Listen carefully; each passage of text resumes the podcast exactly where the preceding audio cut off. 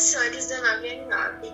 Hoje eu estou aqui com minhas colegas Nicole Vitória, Sofia Gomes e Sofia Chagas. E hoje nós iremos falar sobre o aquecimento global. Bom, o aquecimento global é um processo de aumento da temperatura média dos oceanos e da atmosfera da Terra, causado por massivas emissões de gases que intensificam o efeito estufa, originados de uma série. Apesar de contribuir para o aquecimento global, o efeito estufa é um processo fundamental para a vida na Terra, pois faz com que o planeta se mantenha em temperaturas habitáveis. Mas o aumento significativo das emissões de gases de efeito estufa, associado a fenômenos naturais e ações promovidas pela atividade humana, como o desmatamento de florestas, têm sido determinantes para o desequilíbrio do balanço energético do sistema, causando maior retenção de energia e o aumento do efeito estufa, com o aquecimento da baixa atmosfera e aumento da temperatura média do planeta. O aquecimento global se tornou um dos maiores problemas da Terra, com efeitos que podem ser catastróficos, incluindo efeitos diretos na saúde. Onde está o aquecimento global se faz frio no inverno? Talvez esta seja uma das perguntas mais repetidas por quem não acredita nas provas e explicações científicas sobre o aquecimento global. E foi dessa vez o questionamento do ex-presidente norte-americano Donald Trump, feito no final de ano nos Estados Unidos. E além disso, ele fez mais outro comentário. No leste dos Estados Unidos pode ser o fim de ano mais frio que já foi registrado. Talvez pudéssemos usar um pouco do bom e velho aquecimento global. Bom, na minha opinião, um presidente não deveria ironizar de uma situação tão delicada como essa, pois ele tem uma postura muito grande na sociedade e, querendo ou não, ele influencia várias pessoas, infelizmente nesse momento de forma ruim. E além do mais, Trump culpou repetidamente os incêndios na Califórnia com um manejo florestal precário, ignorando a evidência de que o aquecimento global está aumentando a frequência e a intensidade desses incêndios.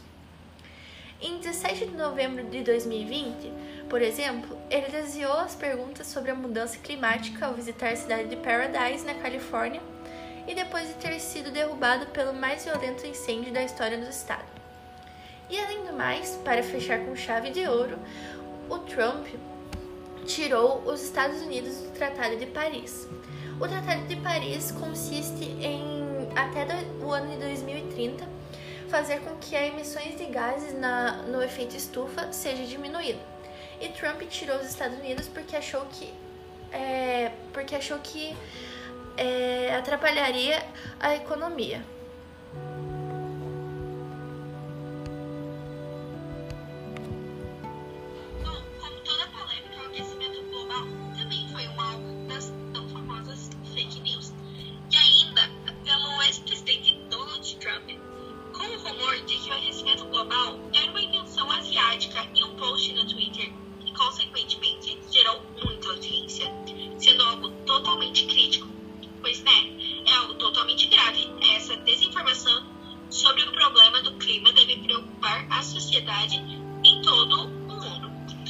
Segurança e a saúde do planeta estão ameaçadas.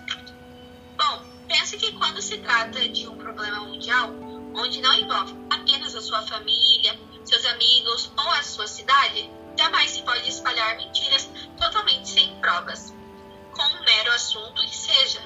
Já não deveria acontecer. Agora, com uma figura pública como Trump, por mim, ele deveria ser retirado do cargo quando isso aconteceu. Já pensaram em quantas pessoas poderiam ter acreditado naquilo, espalhando mentiras ou se revoltarem e causarem estragos?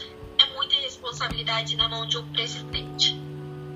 Tanto que não faz sentido espalhar tais notícias falsas sobre isso, já que temos inúmeras provas já publicadas e discursadas em vários lugares.